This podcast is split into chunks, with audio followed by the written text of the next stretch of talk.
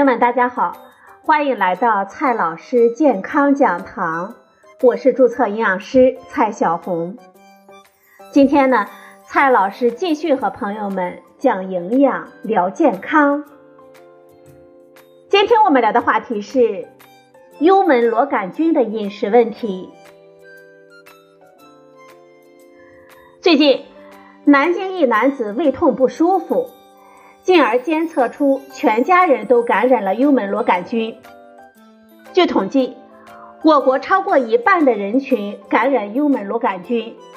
这种病菌呢，主要是通过口口传播，共餐易导致全家感染，而且不少患者出现了耐药。幽门螺杆菌会增加胃癌的风险。你可能会问，这幽门螺杆菌有多么可怕吗？我们还能跟家人朋友聚餐吗？吃什么能够治疗幽门螺杆菌感染呢？今天呢，我们就聊这个话题。首先呢，先来看一下这幽门螺杆菌到底有多么可怕。幽门螺杆菌是一九八三年首次被人们从胃炎患者的胃黏膜活检组织当中发现的。这个细菌呢，它外观看上去是很萌的，但却是打不死的小强。它不怕胃酸，是唯一能够在我们人体胃内长期存活的细菌。而且呢，它还会增加胃溃疡、胃癌等疾病的风险。世界卫生组织国际癌症研究机构将它列为一类致癌物，就是会增加胃癌的风险。数据显示，在发展中国家呢，成人在五十岁之前感染该细菌的比例高达百分之八十。对于儿童，多在十岁之前感染。而中国是感染幽门螺杆菌人数最多的国家，据统计呢，感染率高达百分之五十九，有将近七亿人感染。目前认为。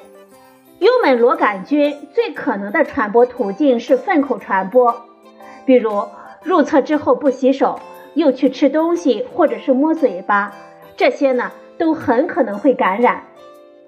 对于小孩子来说，口口传播也不容忽视。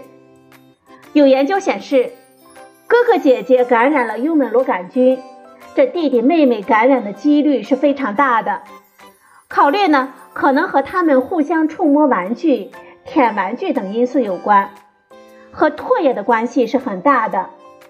大人用嘴给小孩喂东西吃，也会导致小孩感染。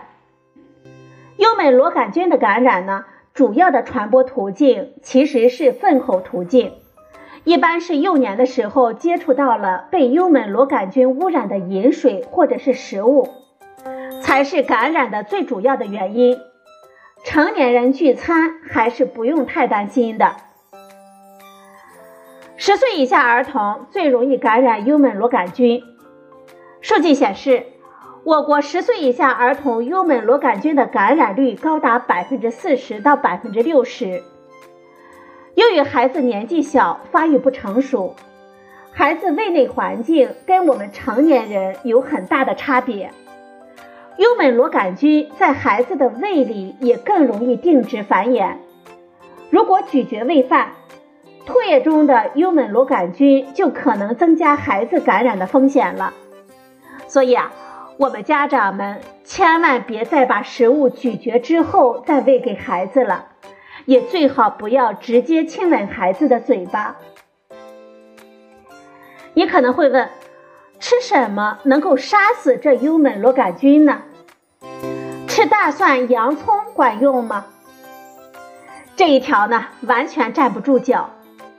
虽然大蒜、洋葱里有一些提取物是有杀菌作用的，但是正常饮食吃大蒜、洋葱的量太有限了。毕竟，通常它们都是作为调味蔬菜来吃的。目前呢，没有研究表明食物能够抑制幽门螺杆菌。临床上呢。大多也是用它们的提取物来辅助治疗。话说回来，如果吃大蒜、洋葱这么简单的办法就有用，这感染率呀就不会那么高了。你还会问，吃益生菌可以消灭幽门螺杆菌吗？最近几年，益生菌呢是异常的火爆，一些商家呢也在宣传益生菌能够调节肠道的菌群，消灭幽门螺杆菌。其实呢，这种说法也是站不住脚的。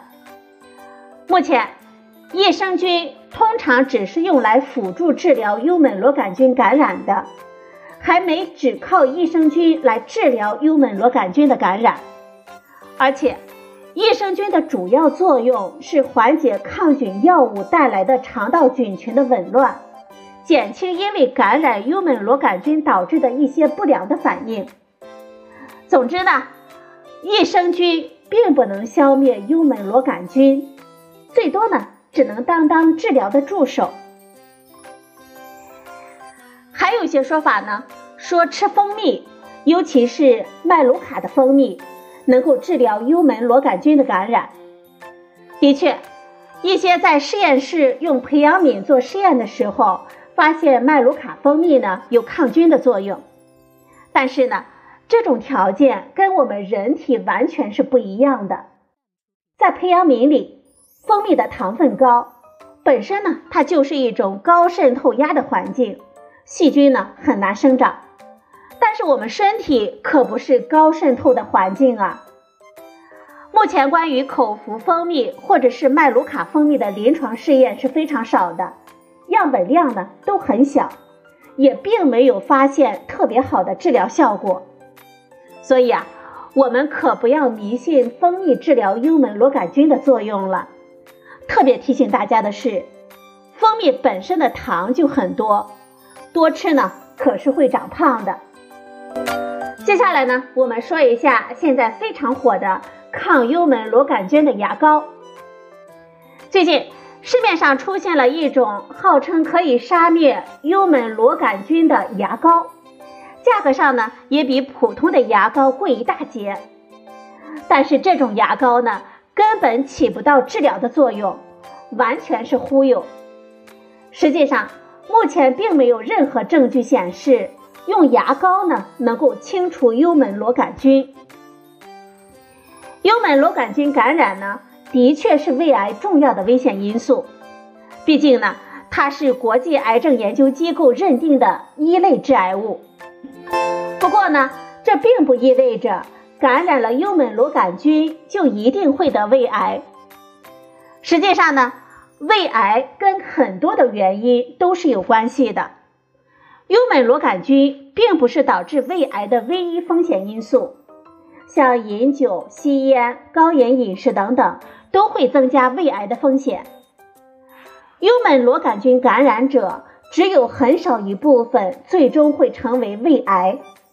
数据显示，在中国呢，幽门螺杆菌感染者终生患胃癌的几率预估约为百分之一点八，绝大多数人呢还是安全的，我们大家呢倒也不用太过担心。我们现在呢都在提倡用公筷、分餐等等做法，但是并没有足够的证据显示。这些方法呢，能够降低幽门螺杆菌的感染风险。不过，唾液能传播的病原体有很多，包括流感、甲肝、五肝、水痘、麻疹、开放性的肺结核等等。我们提倡使用公筷或者是分餐呢，还是有很多的好处的。所以，公筷还是应该尽快的使用起来。如果条件允许。我们建议大家分餐。好了，朋友们，今天的节目呢就到这里，谢谢您的收听，我们明天再会。